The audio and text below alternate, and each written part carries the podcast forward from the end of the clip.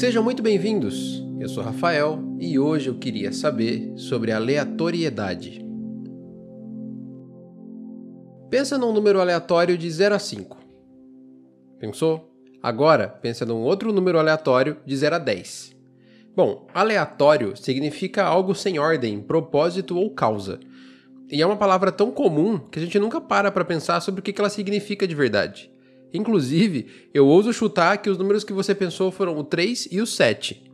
Mas calma, se você não pensou nesses números, não quer dizer que tem alguma coisa errada. E se você pensou neles, também não. Existe, na verdade, uma explicação bem simples, que são comportamentos pré-definidos. Quando eu te pedi para pensar num número aleatório, entre o 0 e o 5, você pode ter tentado dificultar o meu trabalho achando que eu ia adivinhar esse número. E aí você tentou pensar num número que é menos óbvio, escolhendo o 3. O 3, ele não está nem próximo dos extremos, como o 0, 1, o 4 e o 5, e ele não é um número tão presente na nossa vida como o número 2. O mesmo acontece com o 7. A gente já descartou os cinco primeiros números porque eles estavam na pergunta anterior. E aí, de todos os números que sobram, o 7 é o único primo. Ele é um número um pouco menos óbvio. Só que o ponto é: mesmo que você não tenha escolhido algum desses dois números, você escolheu o número que escolheu por algum motivo, mesmo que não seja um motivo explicitamente claro na sua cabeça. Então, será que a gente pode questionar se essa foi mesmo uma escolha aleatória? Mas então, vamos para um outro exemplo um pouquinho mais clássico. O famoso caro coroa. Te joga uma moeda para o alto, girando, e escolhe de qual lado ela vai cair. Aparentemente, uma escolha aleatória, certo? É, vamos pensar um pouco sobre isso. Uma moeda gira sofrendo a resistência do ar. Ela sobe e cai de uma certa altura a uma certa velocidade. E ela possui certas imperfeições e formas que a fazem se movimentar de um jeito ou de outro. A soma de tudo isso vai levar a moeda a cair cara ou a cair coroa.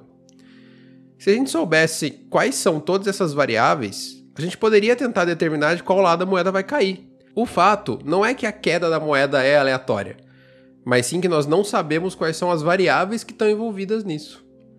Eu acho que já deu para entender um pouco que a aleatoriedade é um assunto um pouco complexo, né? E mesmo que eu bata números no teclado de olho fechado, não dá para dizer que esse número vai ser totalmente aleatório. Ele vai ser uma consequência do modelo do meu teclado, do tamanho das minhas mãos, dos movimentos que eu estou condicionado a fazer. É claro que o conceito de aleatoriedade surgiu bem antes dos, dos teclados. E muitos povos acreditavam que a aleatoriedade é uma manifestação do destino, e aí jogavam dados e cartas para tentar prever esses destinos usando a aleatoriedade, meio que usando o feitiço contra o feiticeiro. E foram só os chineses que começaram a falar sobre um conceito mais tangível da aleatoriedade, há cerca de 3 mil anos atrás: as chances e as probabilidades. O que eles entenderam foi que alguns eventos no universo são provavelmente aleatórios, só que dão certo resultado com certa frequência. É igual dizer que a probabilidade de uma moeda cair com o lado de cara para cima é de 50%, ou seja, uma vez a cada duas que eu jogar.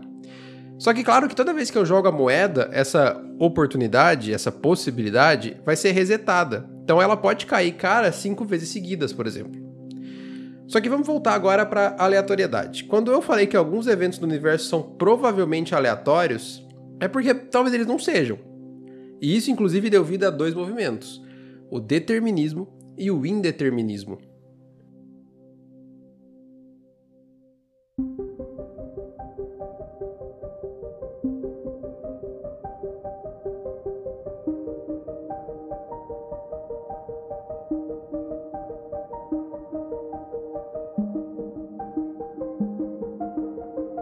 Começando pelo determinismo, que talvez seja o mais óbvio e tem o, o filósofo Friedrich Nietzsche como um dos principais expoentes, Determinismo significa que as coisas do universo são determinadas por coisas que as antecederam. É como se tudo fosse consequência de alguma coisa que já passou, e portanto tudo segue uma ordem de determinados e determinantes. Já o indeterminismo é uma ideia um pouco contrária. Ela diz que somos uma soma de eventos pré-estabelecidos e da aleatoriedade. E uma das teorias que mais contribuiu para isso é a chamada princípio da incerteza do Heisenberg, que eu citei no episódio sobre o gato de Schrödinger, que mostra que algumas coisas da física quântica parecem aleatórias. E aí eu tô falando da física quântica de verdade, tá? E não a pseudociência holística. Mas qual dos dois é o certo? Entre o determinismo e o indeterminismo? A gente não sabe ainda. Não dá para dizer se o mundo é determinado, aleatório ou uma junção das duas coisas. E mesmo que a gente tenha a teoria de Heisenberg como prova cabal, a gente não consegue saber se realmente é aleatório ou se somos nós que não conhecemos quais são as variáveis envolvidas, como foi o caso da moeda. Então, se você fizer um exercício agora e tentar pensar em algo que seja realmente aleatório, eu tenho uma péssima notícia. Vai ser bem difícil. Na verdade, eu ouso dizer que talvez seja impossível. Porque tudo que a gente acha que é aleatório é, na verdade, definido por um conceito pré-estabelecido. E que talvez nós não tenhamos todas as variáveis desse conceito. E não ter essas variáveis não torna o evento aleatório. Na computação, a gente usa geradores de aleatoriedade muitas vezes. Você pode até entrar em sites e pedir para gerar um número aleatório. Mas ele é aleatório de verdade? Como tudo que a gente tem falado aqui? A resposta é não. O nome disso é pseudo-aleatoriedade. Alguma coisa pseudo-aleatória é alguma coisa que parece aleatória e que muitas vezes serve para várias coisas onde um número aleatório seria necessário, mas não chega a ser de fato aleatório, porque é baseado num algoritmo. Então, quando a gente vai trabalhar modelos de aprendizado de máquina, por exemplo, esse tipo de algoritmo ele é necessário para simular uma aleatoriedade, mas que na verdade é pseudo-aleatório. Inclusive, até pouco tempo atrás era comum venderem livros com páginas e páginas de números que eram resultados pseudo-aleatórios, como, por exemplo, 100 mil resultados de uma roleta de 0 a 100.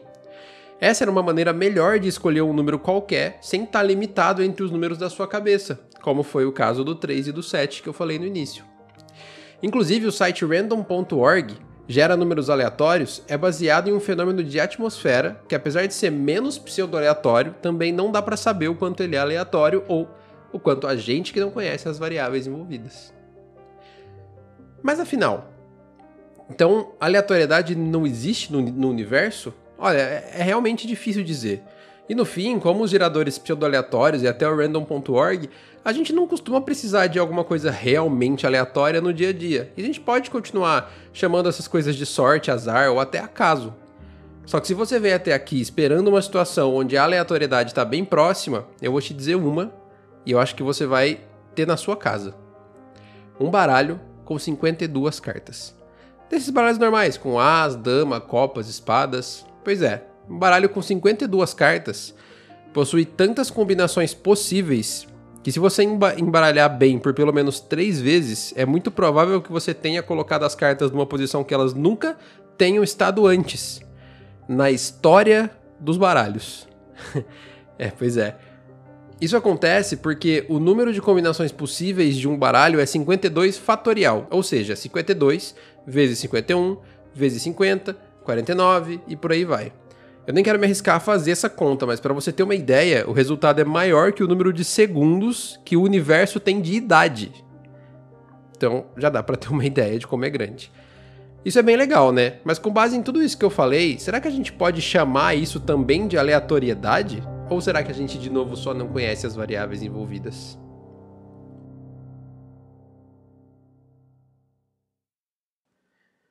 Eu sou Rafael Bandone você me encontra nas redes sociais como arroba Rafa Bandone e sinta-se livre para me enviar dúvidas, sugestões, críticas ou propostas de tema pelo Twitter. Muito obrigado por ouvir e até a próxima.